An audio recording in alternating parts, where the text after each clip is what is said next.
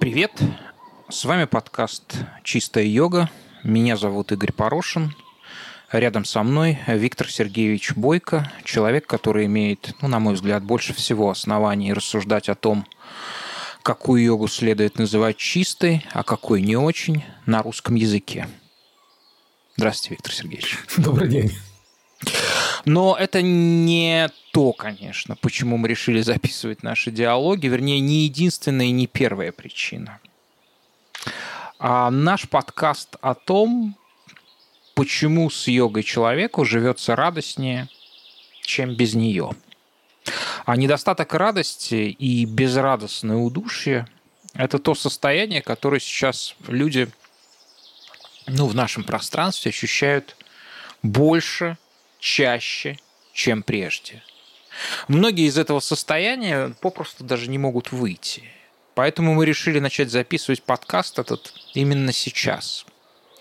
И если вам интересно и важно то, о чем мы будем говорить с Виктором Сергеевичем, вы можете поддержать наш подкаст на платформе sponsor.ru. Если вы находитесь за границей или являетесь пользователем иностранного банка, напишите об этом на нашей странице ВКонтакте.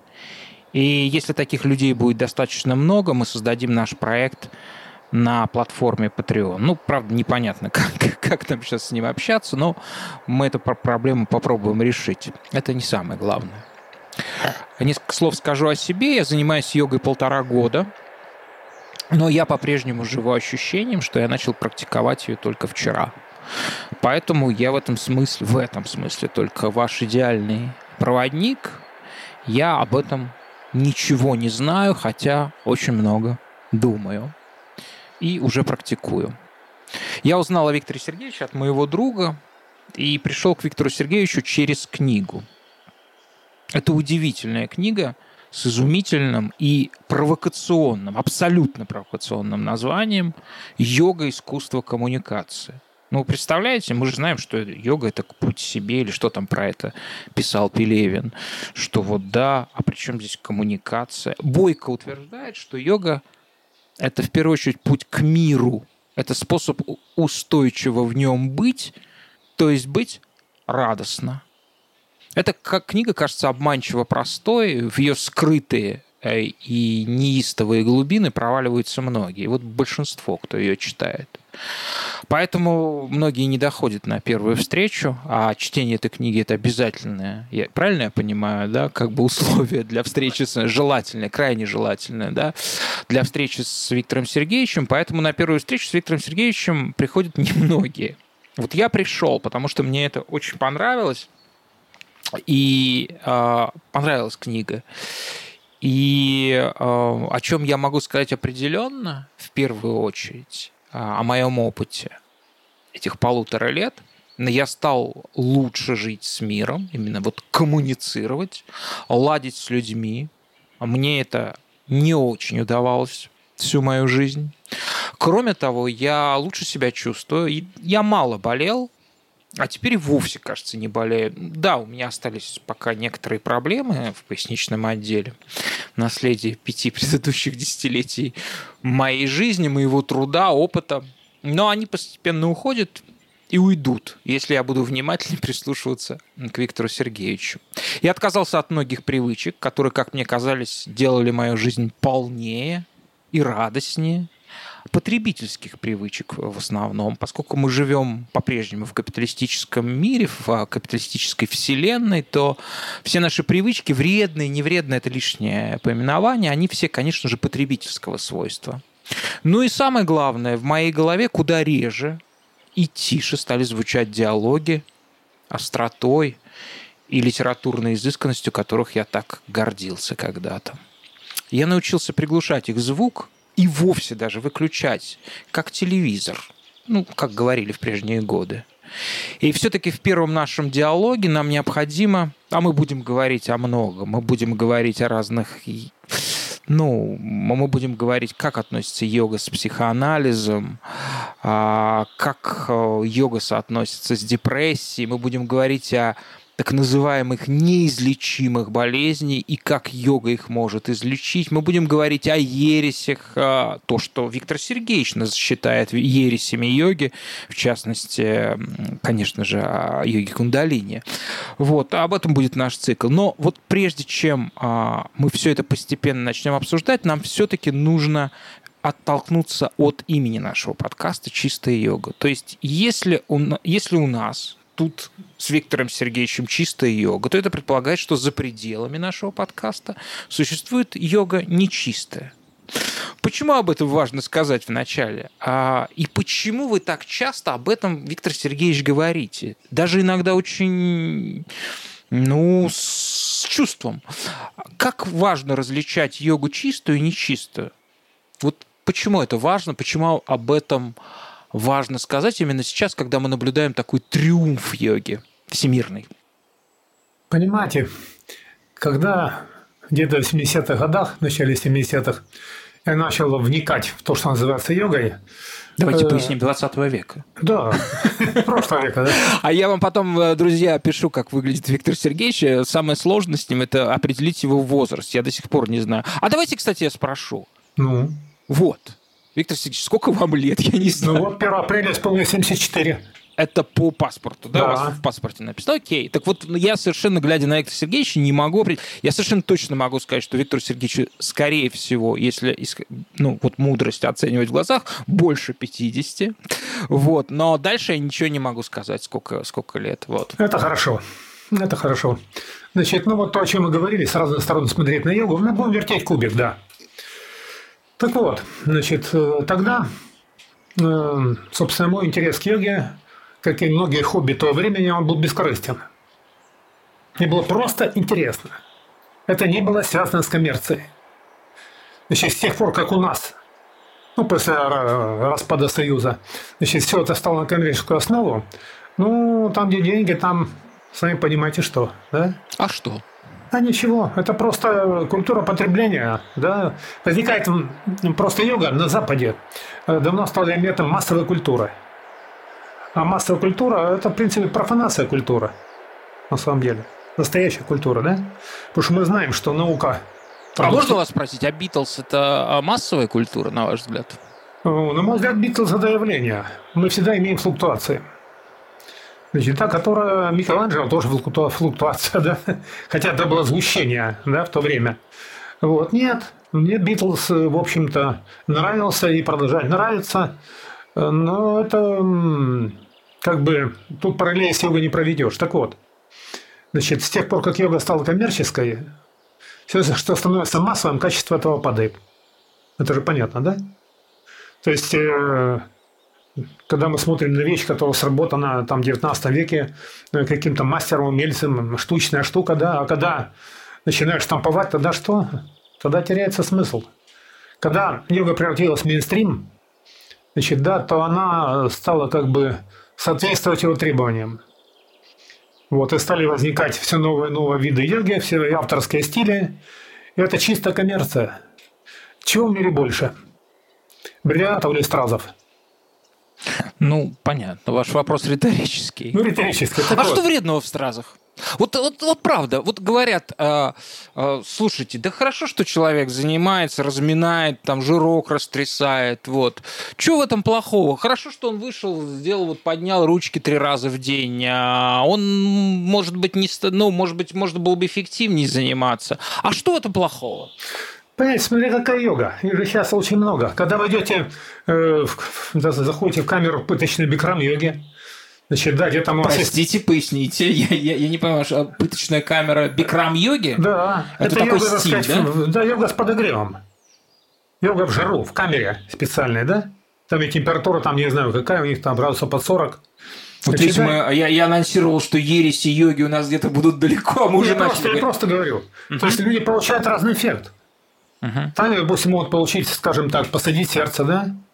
Значит, те, кто занимается штангами могут просто травмироваться, в конце концов, да? Йога Ингара – это, в общем-то, сплошные травмы, которые были когда-то темой. Это мы с вами будем подробно сегодня да, обсуждать. Так вот, вы говорите, это хорошо. Я говорю, не всегда хорошо. Не всегда хорошо. Ну, допустим, не знаю, там выпить раз в неделю, может, 100 грамм красного вина хорошо, а если будет пить, выбирать каждый день, да? По две с половиной бутылки. Э, да почему? Даже по стакану. Это будет путь к алкоголизму, да? Я это тоже видел. Вот, нет, поэтому... не верю. Бокал вина, нет, никакого алкоголизма не может быть. Вы не правы. Значит, да, у меня была масса друзей, значит, да, которые здоровые ребята, вы знаете. Один был мастер спорта баскетболу там, да, спортсмены. Классные ребята, здоровые. И вот э, они, когда, так сказать, да, вот мы там все это праздновали, отмечали, я свою меру знаю. Почти все они умерли. Послушай, ну мы же все умрем. Так они умерли когда? Одно дело умереть 70 лет, 80, а другое дело 30, 35. Понимаете, это скучно, это горько. Вот, это йога, да? Значит, ведь сейчас, э, допустим, ну, вы возьмете йогу там восьми кругов. Значит, так, когда приходите, человек, людей приглашают с улицы и предлагают... Это еще одна школа и направление, да? Да, это киевская, угу. да. Йога кругов. Значит, когда приходите с улицы, э, в любом состоянии, в любом возрасте, вам предлагают для себя освоить э, комплекс, который может выполнить более-менее свободно мастер спорта, допустим, по гимнастике, да? Обычный человек не может, потому что будет плохо. Это все называется йогой. Люди приходят, значит, да, почему сохраняется такое положение, что как бы э, мы знаем, что йога это что-то хорошее, да? это что-то интересное. Это, это, это прекрасно, это вообще это как, э, а, как замечательный отдел супермаркета. И вот вы сказали страшную вещь по поводу стакана вина. Ведь большинство людей, которые занимаются йогой, они абсолютно уверены в том, да и я, в общем, такой же мысли держался, что утром ты практикуешь, у тебя растет гибкость, прекрасный тон, а вечером ты выпиваешь бокал, даже два вина. Позвольте, позвольте. Утром опять занимаешься, и все хорошо. Так вот, страшный человек, э, Виктор Сергеевич Бойко, он а, ну, настаивает на том, что эти две вещи несовместимы. Причем не, не то, что не пейте ни в коем случае, а то, что если вы правильно занимаетесь йогой, то другое будет вытеснено. Да просто она станет ненужным, неактуальным. Угу. Понимаете, я было, у меня, ну, собственно, уже достаточно долго прожил, у меня была в жизни масса, масса стрессов, причем, ну, ну, что мне когда захотелось выпить, ну, чтобы снять стресс, у меня свои средства, во-первых, стресс не возникает, значит, да, в большинстве случаев, на которые реагировал бы, так сказать, незаимной силой когда-то. Вот, а если он не возникает, он нормально гасится, быстро, без всяких э, внешних воздействий. Дело в чем? Эм, что слово йога, оно стало затертым как пятак. Вы раньше кидали пятак и метро, Оно да? даже стало, знаете, я не боюсь этого слова, оно стало пошлым. Есть люди, которые говорят, а, йога, ой, мы не будем, потому что это как все, кто себя затащит. Да, это первое. Второе, ведь... Масса... Э, Вы не сожалеете об этом, что вот слово йога, оно, да, стало действительно очень разменным? Сожалею, что оно девальвировалось. Совершенно верно. Девальвация произошла давно. Вот. И самое главное, что э, люди не понимают, то есть люди верят сейчас, да? Вот э, раньше, допустим, как? Вот я заинтересовался йогой. Я начал никак. Что такое? Я начал искать информацию по библиотекам, там, да, по людям. Там. Строили комбинат в Хилае, там в Индии наши строили. Значит, работали тысячи людей, привезли это книжки, значит, да, где там занимались как который потом тут. Это русские специалисты, которые работали в Индии э, в советское время и, соответственно, йогу там подхватили. Да, они жили в больших городах, и там вот как Зубкова, обычно их пошли на курсы, и там он получил свидетельство даже. Вот. Понимаете, и это как-то просачивалось. Э, и потом я начал заниматься сам. Значит, да, информация, она всегда, ну вот, э, я даже не знаю, вот э, интернетом, в смысле йоги, человек пользоваться не может. Я объясню почему. Это бесполезно. И читать книгу не может. По одной простой причине – как сказала когда-то э, сподвижница Шия Урбин Дамира Алфаса, в йоге нельзя понять ничего, пока не поймешь телом. Или через тело. Чина, то есть, ну вот вы выучили энциклопедию по плаванию, да, наизусть. Потом вошли в воду и, и, что? Надо учиться плавать. То, что вы там прочитали, оно у вас там сидит в голове, да, и будет постепенно накапливаться опыт, и то станет проясняться, что там сказано в действительности. Ну, на меня ваша книга произвела очень сильное воздействие, не подлизываясь. Она, мне кажется, злободневная, она как будто бы написана из сегодняшнего времени, хотя вы ее писали, ну, она вышла в начале 90-х, и адресована сегодняшнему времени? Ну, я потратил массу усилий. На самом деле информация истина. Есть о сложных вещах, можно сказать, просто. Без зауми. Вот, значит, да, и человек, допустим, э, ну вот мы с вами увлекаемся кулинарией, вы и я, мы спецы. И вы мне говорите, вот у меня тут интересный рецепт, да? Я говорю, дай переписать. И переписываю из записную книжку вашу, или там с компьютера. И что мы имеем? Два одинаковых текста. Надеюсь, прирост информации, он нулевой. Но вы занимаетесь кулинарией 10 лет, и я 15. И когда все это ложится к тому, что уже было, тому, что я знаю, тогда это имеет смысл. А я вам найду какого-нибудь великого итальянского повара, не знаю, из Абруццо, который начинал заниматься, э, готовить уже в эпоху дигитализации. Ну, вот стал смотреть видосики каких-то поваров, а потом, потом стал великим. Вот, вот неужели судьба такая невозможна в йоге? Начинать с того, что смотреть видосики. Нет. Нужно пройти свой путь. Проделать этот путь. Так сказать, стать на правильный путь и прийти к нужным результатам поможет нам только личная практика, грамотно выстроена, выстроена на грамотной основе. Собственно говоря, все. А вам что предлагают? человек прочитал там что-то, да, вот это называется йога. Ну и чего? Ну, поверил и пошел. Потом получается очень интересная штука. Ведь люди, масса людей, миллионы идут все эти вот фитнес, йоги, там, пауэр, я не знаю. Ну да, сегодня в каждом фитнес-клубе обязательно есть девушка а, обаятельная, спокойная, не использующая макияж, очень приятная, которая ведет йогу. Тут есть маленькое но. Ко мне за эти годы приходила масса людей и преподаватели, например, школы Ингара, да, и других всяких школ. Но школа Ингара в частности. Так вот, эти преподаватели, не знаю, какие они прекрасные, пока они девушки молодые, тут ничего. Когда становятся постарше, они насквозь больные и травмированы. Насквозь. Вы говорите о законе, Виктор Сергеевич? Это закон. Это закон.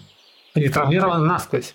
Потому что они делают эту гимнастику, да, учатся, так сказать, быть гибче. Фактически это экстремальная растяжка, я правильно понимаю? Ну, Или просто тип растяжки. Это даже не тип растяжки, это, так сказать, беспредел, который человек применяет своему телу. Он видит, что это красиво, пытается сделать так же, но он же не тот, который так делает, он другой. Понимаете, захотеть э, получить чужую гибкость, то же самое, что захотеть получить чужой ум. Потому что мы люди западной цивилизации, по-прежнему западной цивилизации, добавляю я, и мы ищем в йоге азарт.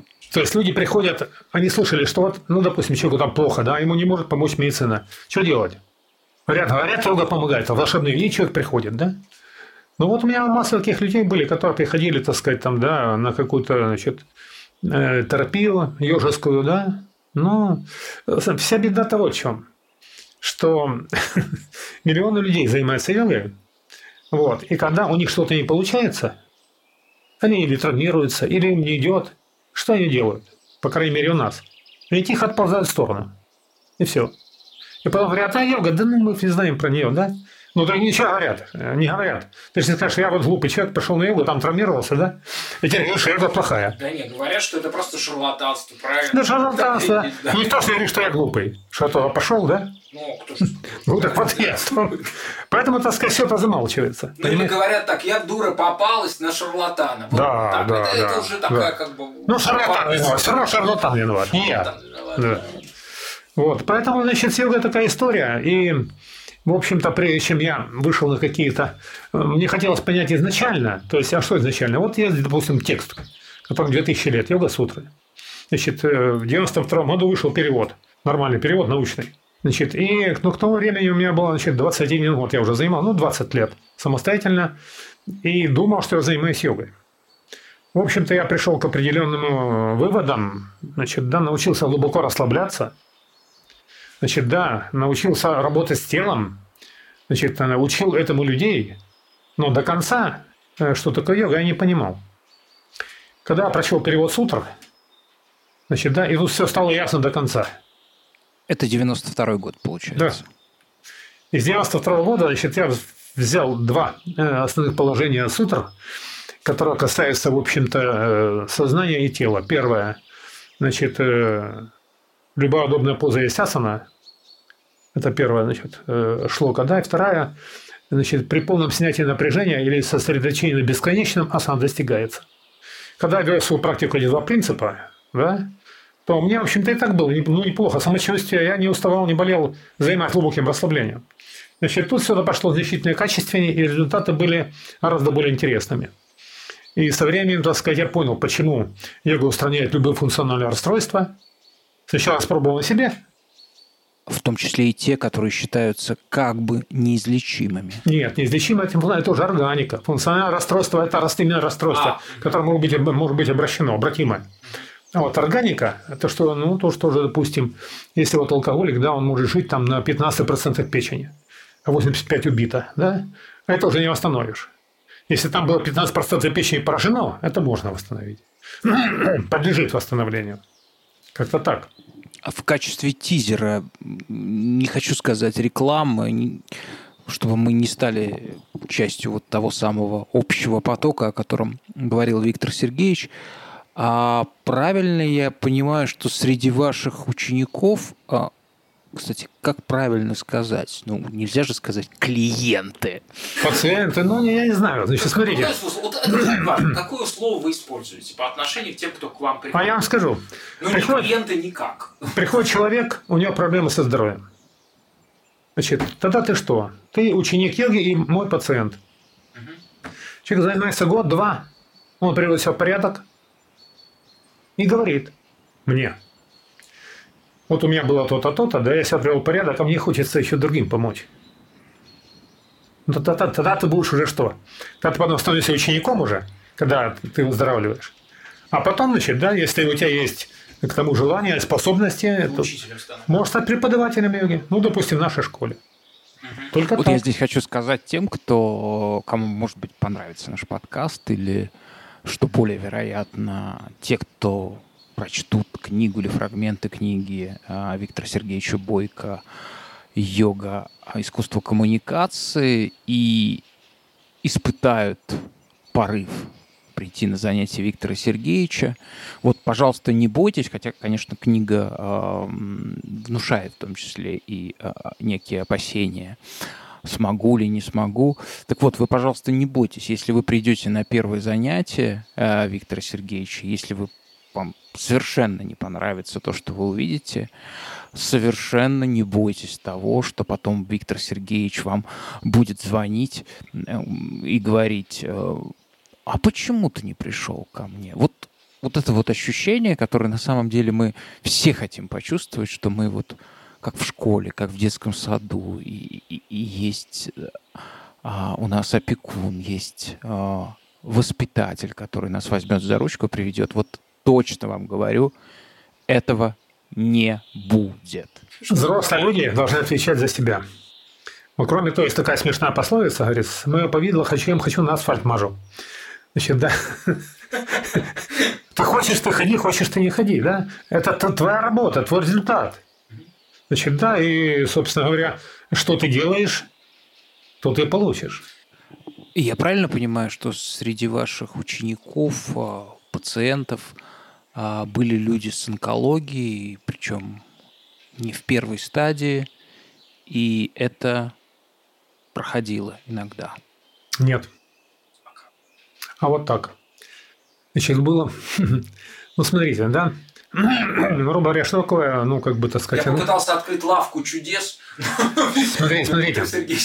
Что такое онкология? Значит, да, у нас значит, организм состоит там из, э, скажем, огромного количества клеток самых разных э, классов, самого разного свойства, назначения. Да? Это некий конгломерат организма. Вот, значит, э, в процессе эксплуатации, в процессе жизни, изнашивания клетки заменяются. Да? Значит, меняется с некой периодичностью там. Клетки кишечного эпителия, там может быть вообще там незаменяемые, да, ну и так далее. Значит, то есть, и они ставятся, значит, как бы вот эта клетка стирается, утилизируется, но место ставится другая. Точно такая же. Идет такая репликация. Но бывают случаи, когда клетка сходит с ума, теряет управление от центра, да, и начинает штамповать себя неупорядоченно. И возникает опухоль. А эта клетка своя, Да, все эти клетки свой организм кормит, поет. Они прорастают в органы, нарушают работу органов. Да, и человек погибает. Собственно говоря, вот это онкология.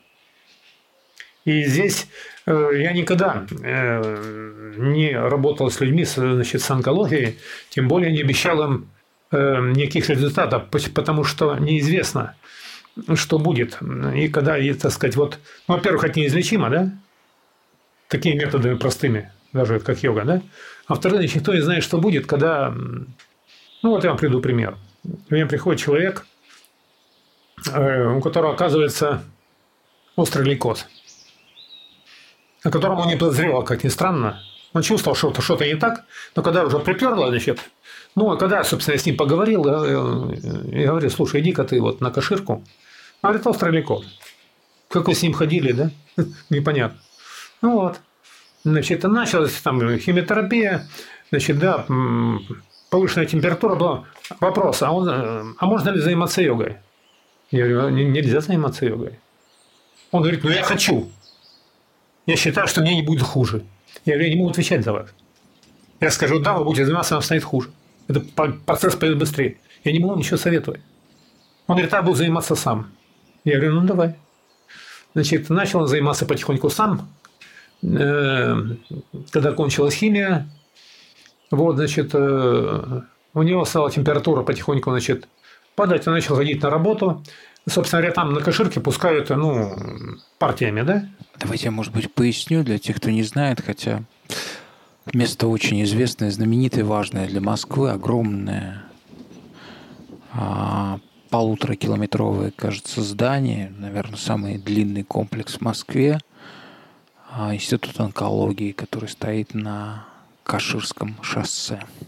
Значит, да, и прошел где-то год, и те, с кем он э, вместе Пришел туда, начали умирать. А у него анализы прекрасные. И чувствует себя тоже хорошо. И он румяным стал. И он напрягся. Значит, да, и, в общем-то, где-то через год с лишним э, пошла реакция опять по костному мозгу. Значит, да, то есть в данном случае йога, она замедлила процесс, но она не могла остановить. Если бы он пришел на заре начала своего лейкоза, то, может быть, бы и сработало хотя это 50 на 50. Значит, да, вот тогда вот такая вещь. Значит, были печальные случаи, когда приходили люди, там, помню, муж с женой, он говорит, что она хочет ходить на йогу, у нее вот онкология, ее, так сказать, лечат, но ей хуже и хуже. Но она говорит, что когда она делает асаны, ей лучше, субъективно. Я говорю, ходите. Ходила полгода, потом исчезла, потом муж появился, сказала, все. Значит, поэтому йога у нас онкология не работает. Это исключено только функциональное расстройство. Это, как бы, так сказать, ну вот, моя работа такая. Давайте вернемся к вынесенному вопросу, что не так с йогой.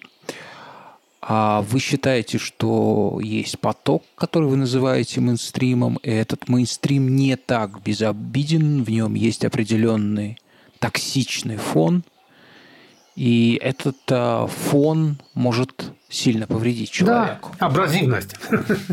То есть массовая йога – это не йога. Это ее, как сказать, ну, не знаю, это фейк. И вы сказали важную фразу, вывели формулу. У каждого свой путь в йогу и в йоге. Вы практикуете йогу. Вот давайте попробуем в ваших словах а, описать ваш путь а, в йоге. А вы занимаетесь йогой с 1971 1971. С 1971 года. С 15 мая 1971 года, моего дня рождения. Ну, мы начали раз осени. А, ну вот, мне было уже несколько месяцев. Слушайте, Виктор Сергеевич, я вот хочу понять. Вот 71 год, Советский Союз. Вы находитесь в каком городе? Город Симферополь, Крым. Город Симферополь, Крым. Част, частный сектор. Частный сектор. Мой отец в 51 году взял суду на 25 лет. И с помощью друзей построил небольшой домик. Э, три комнаты, кухонька, веранда, участок земли небольшой. И посадил там плодовые деревья, виноград, и все это росло вместе со мной. Молодой человек по имени Виктор Бойко находится в месте, куда, ну, конечно, проникает индийская культура, поскольку она, в общем, в некотором смысле проникла всюду, и, и все есть в некотором смысле индийская культура, но он находится в месте, куда индийская культура проникает как-то опосредованно. Ну, я прочитал «Лезвие бритвы» в 63 году, Ефремова. А, вы прочли что? «Лезвие бритвы» Ивана Ефремова. А там есть упоминание? А там очень большое упоминание о йоге. Собственно говоря, это... Это произвело на вас впечатление? Э, ну, я вам скажу так.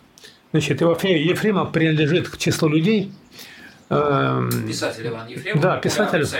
Фантаст, но мало кто знает, что он еще палеонтолог знаменитый, и что он создал метод тафономии. Мало кто знает об этом, но он остался бы вообще вот в истории благодаря только тому, что он создал там. Угу. Даже без, без своей фантастики. Палеонтология – это у нас динозавры. Да, да, динозавры, совершенно верно. Ну вот. Эм, и он обладал, видимо, таким складом, вот, эм, скажем, ума, он был аналитик и философ. Вот. И когда он публиковал свои произведения, в том числе и научно-фантастические, кстати, что интересно, значит, он первый э, создал гипотезу, вернее, как, би, как, как биолог, как геолог и палеонтолог. Он сказал, что вот в Сибири есть трубки. И когда, значит, по поручению партии правительства стали искать алмазы в Сибири, то первую алмазную трубку нашли в 300 километрах от места, где происходит действие в научно-фантастической повести «Алмазная труба». Представляете, да? Какой-то был человек, да. Потом, ну, значит, наша безопасность предъявила претензии, что что-то раньше не сказал, если знал. Это была чисто фантастика, да? Но, так вот, эм, он, его как бы творчество, оно подвигло некоторых людей, в том числе и меня, переформатировать свою жизнь. В частности, меня. Вот там появился интерес к йоге. Ну, вокруг что? Частный сектор, город Симферополь. Да, 60-е годы. Что вокруг? Как у Есенина, снова пьют, задерутся и плачут. Да. Не, ну это слова его, да. Оно мне, мне стало интересно. Мне стало интересно. Мне до сих пор интересно. Это был толчок. Вот это был толчок. Почему все-таки йога? Неужели такое влияние вот конкретной книги? Почему йога, а не ушу или там карате? Это не было. Вот я прочел вот о йоге, вот эту книгу. И мне хватило для того, чтобы я получил. Кто-то у нас хотели расстать пацаны кем? Космонавтами, там, военными, там, а я захотел стать йогом. Вы прочли книгу в 63-м, а начали практиковать йогу только в 71-м. А на что ушли эти 8 лет? Э, объясню. Значит, ну, когда, значит, я кончил 8 классов, потом в техникум, потом армия, а уже после армии пошел в институт научное отделение, вот, э, Симферопольский филиал Исовского приборостроительного института, СФСПИ. Вот, значит, э, я, во-первых, не было материала, то есть он написал, как бы с философской точки зрения о йоге, да, что это такое. Но что делать? Что делать? Это же как раз совпадает как раз с тем моментом, который вы называете началом мейнстрима, когда э, йога стала мейнстримом на Западе. А река впадает в океан. Я скажу, она стала мейнстримом на Западе. Я потом расскажу эту историю. У нас она стала позже. У нас это... Позже? А на Западе, по-моему, в 70-х все-таки. Или, или, или позже еще? 50-х. В 50-х вы считаете уже мейнстримом? А я вам расскажу там, как это было. Ага, просто... Ну, не сейчас, конечно. Да, хорошо. Ага. Значит, так вот.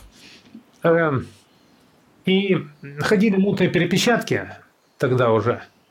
Значит, э, в России, да? Да, да. Ну, вот э, непонятно откуда, значит. И там были эти вот позы. На самом деле, это были перепечатки из... Э, в Европе там выходили Сальвараджан Студен, Элизабет Хейч, Йога Меняющий Восток и Запад. Это мы потом перевели, кто-то самопально, да, и вот эти распечатки были, там были ясны. Я попробовал их делать, но мне там было, извините, 16 лет. Вот, значит, да, и ничего то не получилось путного. Вот, тогда решил так.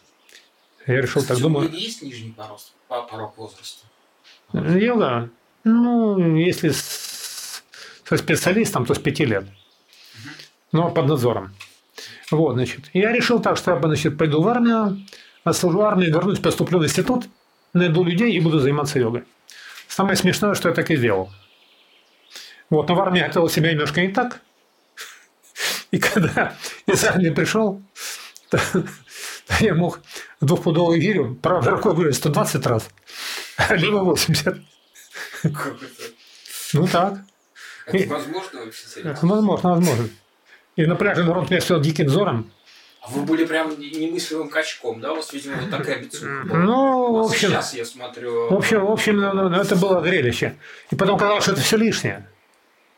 Это тут мешает. То есть вы фактически циркачом из армии пришли. Ну, не совсем. Ну, научился столько там на руках делать. Была интересная история. Там была спортрота. Я был в связи, в связи. Здесь это отдельный полк связи штаба второй ракетной армии. Я был радистом. Вот, значит, э, и у нас была закрытая там это, ну, штаб армии второй ракетной. Объект под городом Винницы, там 70 метров глубины. Вот, значит, эм, и там у нас была спортрота. А спортрота это были такие же ребята от Тяткова, ну, как мастера спорта уже. И там, помню, был такой Василий, не помню фамилии, значит. Они же там, ну, гимнасты, они там все такое творяют. А мне как интересно, говорит, а столько на руках, говорит, «И, м, можно научиться? Говорит, ну, научись, конечно. Я говорю, «А как? Говорит, ну, вот только стань к стенке, мах нога- ногами, да, встал и стой. А потом будешь стоять уже. Я говорю, ну, а сколько нужно раз повторить? Я говорит, ну, он я посмотрел, говорит, ну, полторы тысячи хватит. Ну, раз, повторений. Вот, ну, я, значит, где-то там по 10-15 раз в день. Ну, я встал после тысячи, по, по второй я уже встал на руки. Вот, значит, да. Вот. И когда, значит, пришел из армии, то нашлись люди, нашлась информация. К сожалению, э, в 70 году, в конце года, из Москвы привезли как раз прояснение йоги Энгара. Другой литературы не было, и тогда мы начали заниматься именно по ней. Вот. И давайте сейчас остановимся на этом, а, к сожалению, а, подробнее, потому что, ну, наверное, для большинства это непонятно. Правильно ли я понимаю, что метод Айенгара до сих пор э, остается самым влиятельным, влиятельным направлением, школой а, в йоге? Ну, самое раскрученное, поскольку начал раскручиваться, Я это именно имею в виду под влиянием. поскольку он начал раскручиваться с конца 30-х годов 20 века. Вот, Айнгар, а, по сути, мифообразующая личность а, современной йоги. Я и на ваших занятиях, и в вашей книге встречал, ну, видел, как проявляется чувство ваше по отношению к нему, что у вас есть к нему вопросы, И большие ответы. а, есть ответы и, возможно, претензии. Да не претензии. Дело вот в чем, значит. Ну, Я понимаю, что вы даже с ним знакомы лично. почему у меня был в гостях дома. У вас дома была Ингар. Да. Я, как есть я- его, его можно потрогать, это не субстанция в виде облака. он, он- как- он- он лично по мне ногами ходил. В Ингар? в субтогорасне, да. Он показывал свое ID и паспорт, что это Ингар. Так это было на занятиях вон, во втором меде-то, в 89-м. Он по мне ногами ходил. Потрясающе. И был у меня дома на Ленинской, Ленинской 90, квартира 248, да. Мы с сыном э, мотнулись на рынок, купили там чего надо, и потом он и его два... се- купили, расскажите. Ну, там овощи, фрукты разные. Вот, значит, поэтому я с ним общался. Вот, э, более того, он меня вытащил из рядов, Откуда? из рядов стройных. Когда была 89-я конференция по йоге всесоюзная, когда учили ассоциацию БГССР, он провел э, массовое занятие в зале второго медицинского института там на Ленинском. Там было человек 200, 250.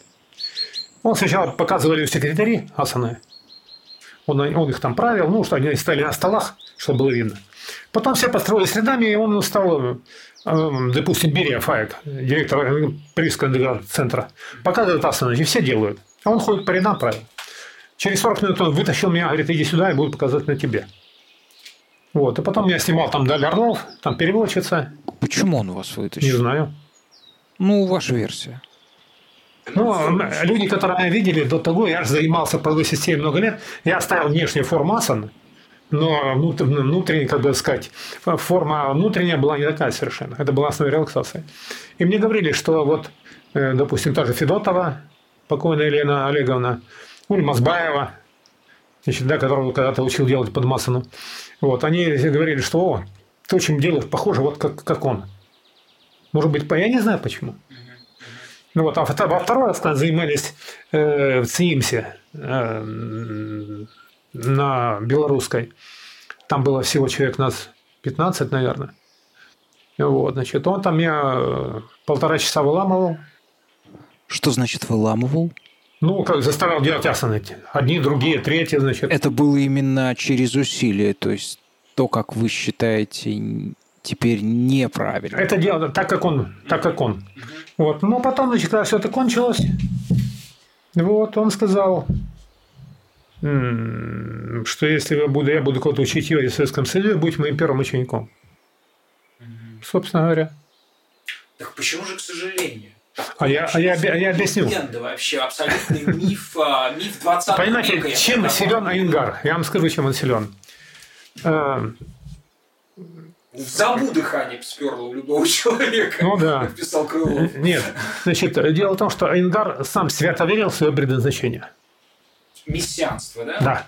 Он верил в то, что он делает все правильно. Он даже пытался комментировать сутры. Это ужас. Это читаешь, это ужас. Вот, значит, да. Эм, так вот. Эм, начали мы заниматься по этой книге. Я был человек не слабый. Ну, физически. Значит, хотя не гибкий. Хотя не гибкий. Значит, проходит, значит, год, проходит два. Есть прогресс, но он слабый. Непонятно. Значит, и мелкие травмы. К счастью, мелкие. Значит, проходит три года. И я понимаю, что программы, которые там расписаны 5 лет, их выполнить невозможно. Это после того, как вы э, с прояснениями познакомились? Да, вот я три года занимался по этой книге. Как они к вам попали? Из Москвы привезла а. одна знакомая. Угу. Перевод и фотография. Все понятно, распечаточки, сам издал. Да. да, а потом он подарил, вот там с его надписью стоит, вон книга там на полке. Раз, два, три, четыре, пять, шесть, семь, восемь, девять, десять, одиннадцатая слева. Да, вот это, нет, нет, еще левей. Левей, левей, левей. Вот видите, такая светлая. По-моему, это она. А, да, да. да. да. Можно взять, посмотреть автограф. Если да, хотите. я не верю еще пока. Сейчас ну, посмотрите. Я сижу, мы, мы записываем Открывайте. Виктора Сергеевича. Я развернулся, сделал фактически некий, некую ассану, не очень полезно, и вижу, да. Эм... Желаю вам иметь свой ашрам. Примерно так переводится. И там дата стоит. Вот так, когда он был у меня в гостях на Ленинском.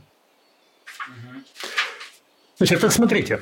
Значит, и так я занимаюсь, и ничего не происходит. Гибкость не растет, так как мне хотелось бы, и она не соответствует тому, что он там расписывает. И я понимаю, значит, если у меня и получается два выхода, значит, либо идет я, значит, да, либо что-то не так с книгой. Вот. И я понял, что заниматься по ней нельзя, потому что дальше просто ты не проходишь, гибкость не растет. Я тогда оставил форму и стал думать, что с содержанием, стал анализировать. Пришел к определенным выводам. А в 90-м году, когда Файк Бири ездил на семинары в Москву бесплатно, чтобы застолбить этот участок, чтобы корпорация Ингара проросла здесь, да? Вот, значит, ему прямо был задан вопрос – можно ли заниматься по книге прояснения йоги? То есть по его собственной книге, да. Это, это спросили у Фаяка Бири. Угу. А. Э, директор Присского центра, он до сих пор является директором. И он ответил очень, очень интересно. Он говорит, это книга «Горизонт». И по ней могут заниматься только те, у которых физическая кондиция эквивалентна кондициям Гуруджи. Говорят, а если обычный человек? Он говорит, это убьет его в короткий срок. Его, он до сих пор работает директором центра, да? его не уволили за это. Нет, а это было в России, это были лохматые годы. 90 год. То есть он не рассчитывал, что его слова запомнят, да? Ну, ну я-то, он, я-то запомнил это, это. Да, он поступил, это нарушение корпоративной я думаю, да. дисциплины. Но он просто не рассчитывал, что... Да я не рассчитывал, что когда-то ну, собственно, эти слова кого-то заинтересуют. Я просто слышал, потом написал об этом. Понимаете, еще поэтому И, кстати, если значит, вы будете смотреть, тут дофига же ингаровцев э, в России уже с тех пор, вот, из них, значит, там, которые ездят к нему значит, на семинары, потом это стало, например, на коммерческую основу. Сначала было бесплатно. Потом, значит, курсы повышения квалификации, надо платить, платить, платить, дальше платить. Так вот, значит, у него там есть несколько э, ступеней совершенства по Ингару. Значит, только три или четыре человека у нас, которые в России, по крайней мере, это было пять лет назад, которые достигли там какой-то четвертой или пятой ступени. А все, по-моему, семь. То есть люди просто, которые просто хорошо гнулись. Вот пришла ко мне когда-то, значит, по-моему, это было в 88-м, такая девочка Елена Бахадыровна Ульмазбаева, основательница Ингар школы здесь, да? Тогда она была Касатовой. И там говорит, у меня проблема с подмасанной, да, вот э, как бы как правильно делать. Она, она девочка восточная, гибкая, это было, по-моему, 25, не помню. Гибкая абсолютно. Она для нее эти стоящие асаны, ну, процентов 30 асан просто так делаются. Вот, она еще она под масло, ступни завязала, говорит, ну, колени, чтобы ну, передать момент колени, да? Вот. И люди, которые более-менее высокая гибкость, более того, я вам скажу, в нашем ЦНЕПе Э, Мезенцева был такой снепень, где я работал, значит, Вернадского 29. Там сейчас стоит стекляшка. Да?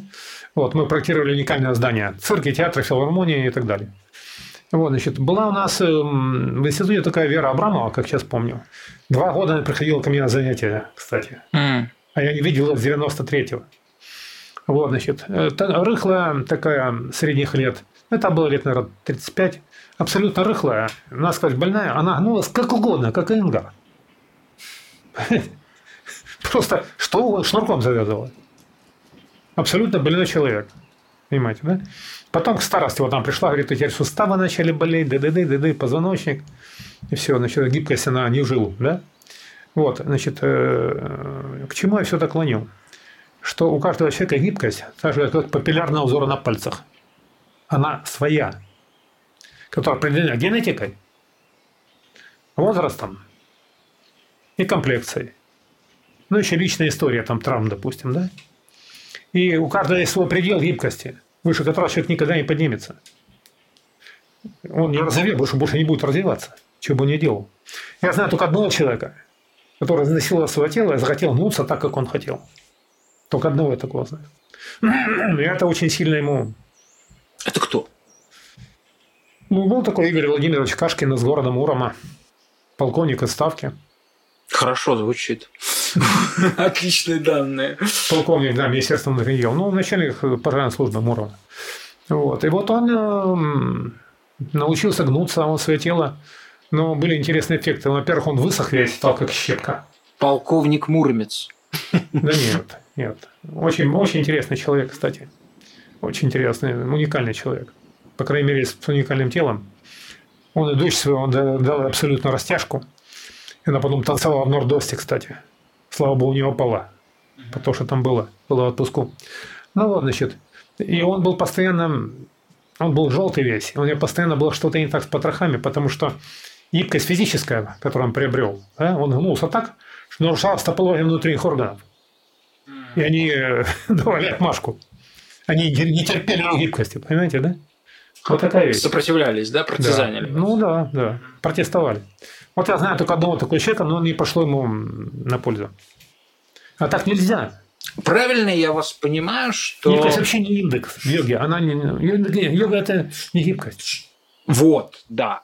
И получается, что э, Айнгар породил самый большой миф заблуждение относительно йоги. Потому что если спросить... И Потапки Джойс, второй его э, друг.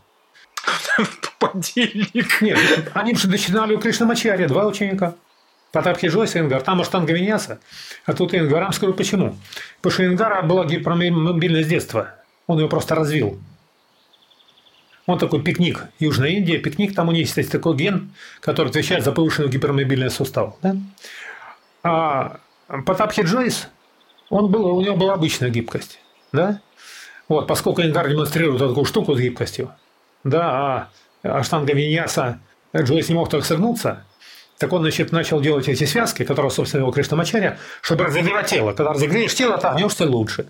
Это тема Джойса. А Ингара не нужны были эти связки. Он их выбросил и стал йога Ингара. Так вот, если мы сейчас с вами выйдем вот на эту солнечную улицу э, в районе Хорошо в Москве Ну, и, по- и будем спрашивать у людей, что такое йога, у них в первую очередь э, э, одним словом, они скажут, это гибкость. И это и есть заблуждение, на ваш взгляд, да? Абсолютно. Йога определяет текст Патанджали, который это молчание ума. Да, но это настолько, э, с одной стороны, просто и настолько бездонно сложно, что мы все время будем возвращаться. Попробуем, э, я попрошу вас в конце нашей записи все-таки сформулировать, э, что это такое. Так вот, заслуга, получается, в кавычках, да, почему вы сказали, к сожалению, Айенгара состоит в том, что он свой собственный опыт а, пытался Слушай, применить по отношению ко всему миру буквально, Он каждому он- жителю планеты Он Земля. просто сказал, что все то, что делаю я, может сделать любой. Это вранье. Или, как говорит Ницше, э, как это... а, Ницше, это Бисмар говорил, это больше, чем преступление, это ошибка. А вы признаете это как ошибку, что это не, не обман, а именно сознательная его ошибка, да? Ну, Почему? Его так учили. Его учил его гуру, что вот это, то, что ты делаешь, это йога. Поскольку как никто не мог больше такого делать, да, вот так гнуться, то он уверовал в то, что это правда. А, а чему его учили? Его учили факирству, по сути. Эти факирства его просто учили делать определенные сложные асаны, да? Сложные позы. Принимать сложные позы, которые требуют высокой гибкости и высокой растяжки. И так получилось, что именно это сейчас ассоциируется с, с, а, с йогой, способность принимать... э, Способность гнуться 33 погибели. Скажем так. А теперь называют йогой. Или есть другое противовес. Значит, или там сидеть, там тупо уставившись куда-то. Говоришь, вот это медитация. Это тоже йога. Это два вот Так, а края, про- два а- края спектра. Ага, а вот против этого края вы что имеете? А, я что имею? Я вам скажу. Э, Дело в том, что, во-первых, молчание ума, оно это же вещь специфическая, которая не является продуктивной для жизни в социуме. Первое. А второе, очень сложно отличить тупое сидение и смотрение никуда, а действительно молчание ума. Если мы делаем энцефалограмму, мы видим, что альфа-ритм, значит, да, приобрел определенное очертание, то тогда, значит, человек находится- в медитативном состоянии. Это правда. Оно полезно, это состояние. Оно полезно. Во-первых, оно дает человеку покой, да? Внутренний покой. Чего не хватает категорически. Конечно. Так а что плохого тогда получается? А плохое в том, я вам скажу, ну, представьте себе. Значит, в свое время, значит, эм, был такой человек, значит, эм, ну, скажем так, в 50-х годах, в конце 50-х, э, были эксперименты, у нас был такой институт, был медико-биологических проблем, Газенко, он сейчас есть, закрытый, где м, на доброволь- испытывали на добровольцах разные вещи и давали рекомендации космонавтам, там, прочим, да, испытатели, которые торговали своим здоровьем, ну, ради науки. Вот, значит, и там был такой эксперимент. Значит, посадили, значит, взяли трех солдатиков, тогда служили по три года. Я Значит, так понимаю, это за большие гонорары все дело. ну, я вам сейчас скажу. Я сказал, ребят, вот у вас три года службы, да, значит. Вот давайте мы делаем, нам нужен эксперимент. Вы три, э, вы год лежите в койке, не вставая. Вас обслуживают, вы просто живете. Проходит год, вас отпускают на дембель, еще платят деньги. Хотите? Три человека нашлось. Сколько платили? Не знаю. Вот это я не знаю. Вот, значит, нашлось три человека. Один, значит, через два или три месяца сказал, не хочу, ушел. Остались двое. Значит, э, вот и прошел год. Собрали, значит, светило. Вот. И говорят одному, ну, вставай, мужик. Тот бодро спрыгнул с кровати и тут же упал. Сломались обе шейки бедра. Коллега на всю жизнь. И болевой шок. То есть гиподинамия которая э, абсолютно разбалансирует физиологию, значит, да, и э, производит жуткие вещи с кальцием костях. Значит, то есть гиподинамия, избыток движения вреден, недостаток движения еще более вреден. Там организм изнашивается, тут он ржавеет. Да? Я не понимаю, какая-то огромная дистанция пока между э, между медитациями фитнес-клубы и вот этими Абсолютно всё. несчастными абс- подопытными, о Абсолютно все, абсолютно все сходится. Связи, Значит, одно дело, Когда значит, вы сидите в медитативном состоянии, собственно говоря, отключаете ментальную деятельность, сознание находится в таком сумеречном. Оно, оно как бы есть, человек не спит. Ну, как бы его нет.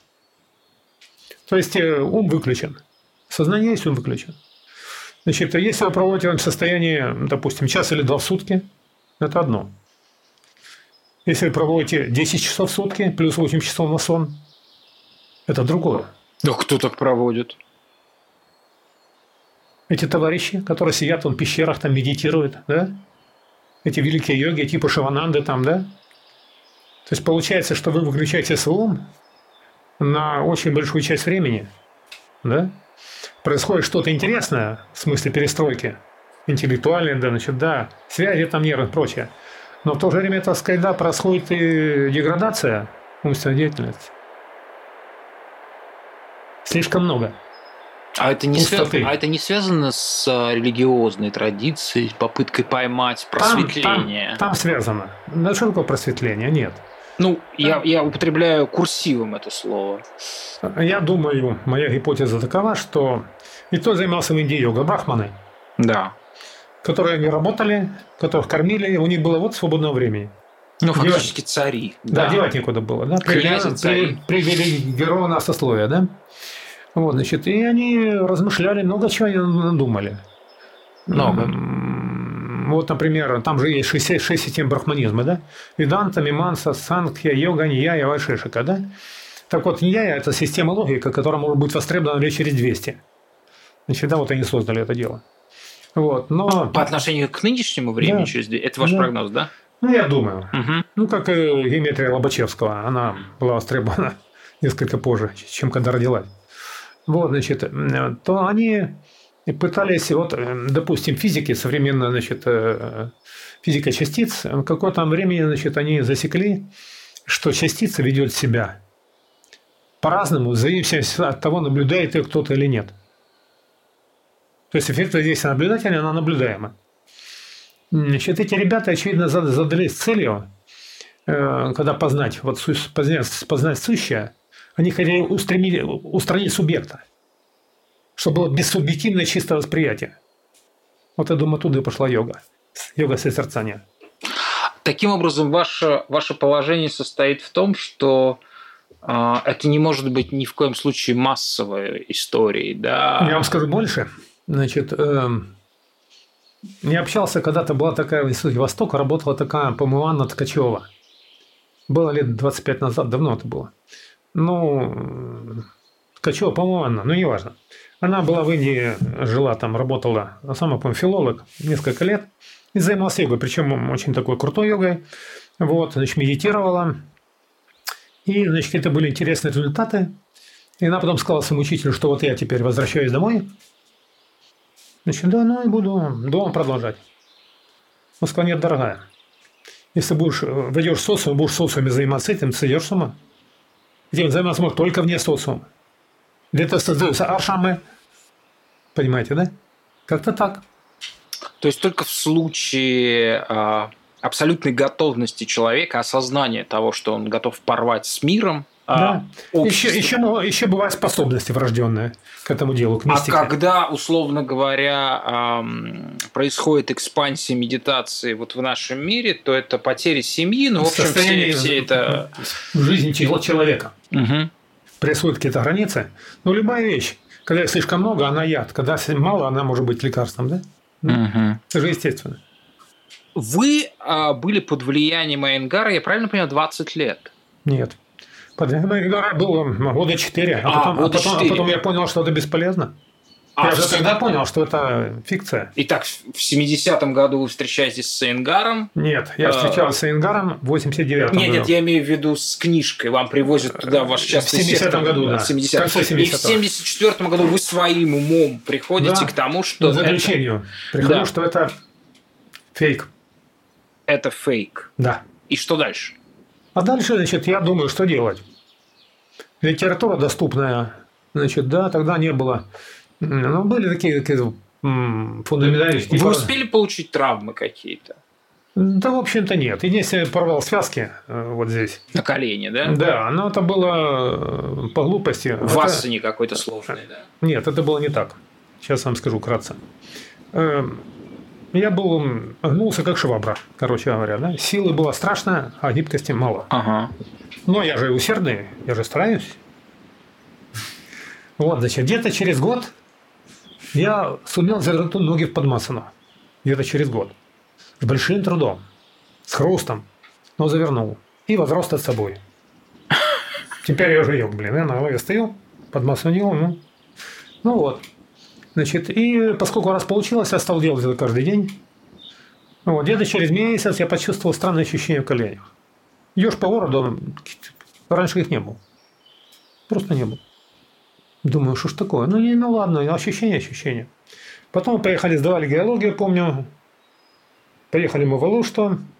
Там мы купались до посинения. А вы потом... учились в Симферополе, да? Да. Потом учили там билеты, значит. Ну вот, а вечером нужно идти на троллейбусную станцию, там 40 минут до Симферополя. Вот, значит, и что-то там, это были на Голубовских камнях, там скалы.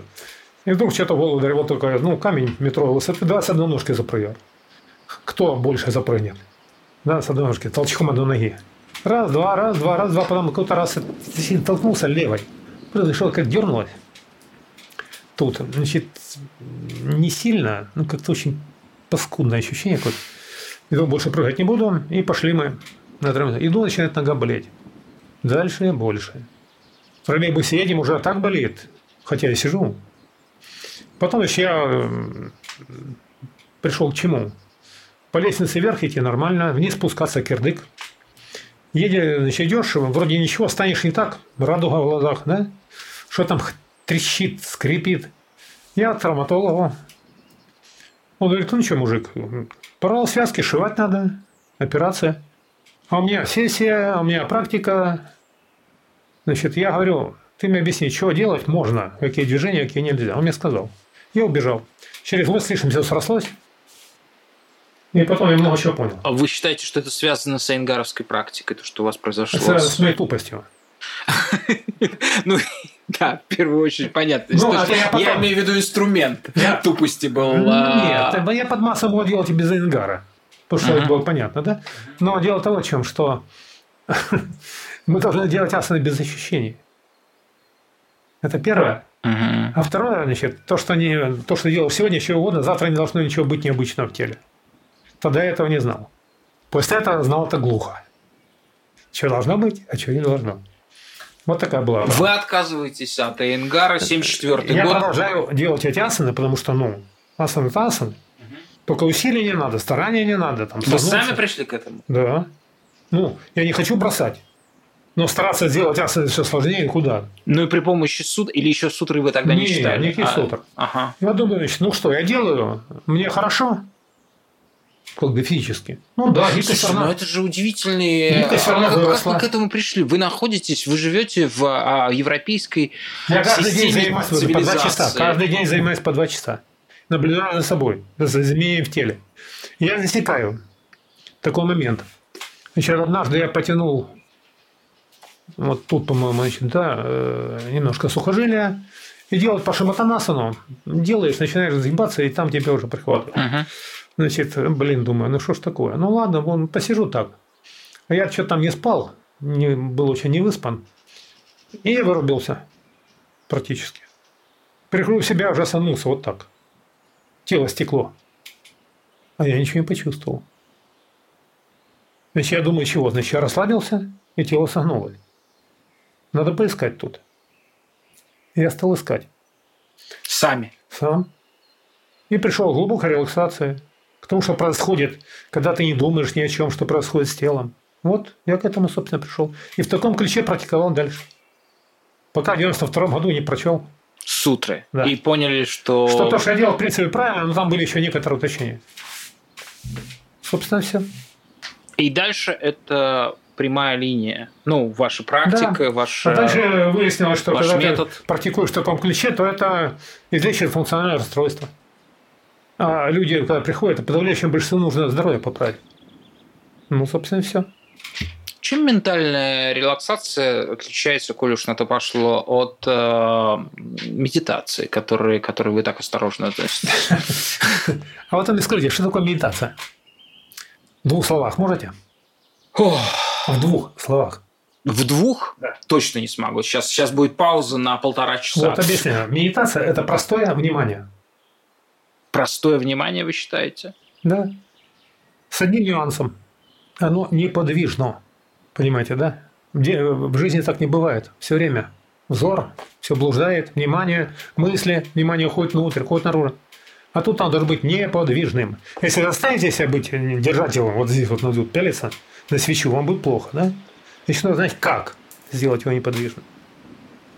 Ну, послушайте, не то ли э, это, не то ли это, что вы а, к чему вы призываете э, ваших учеников во время асан? К неподвижности внимания?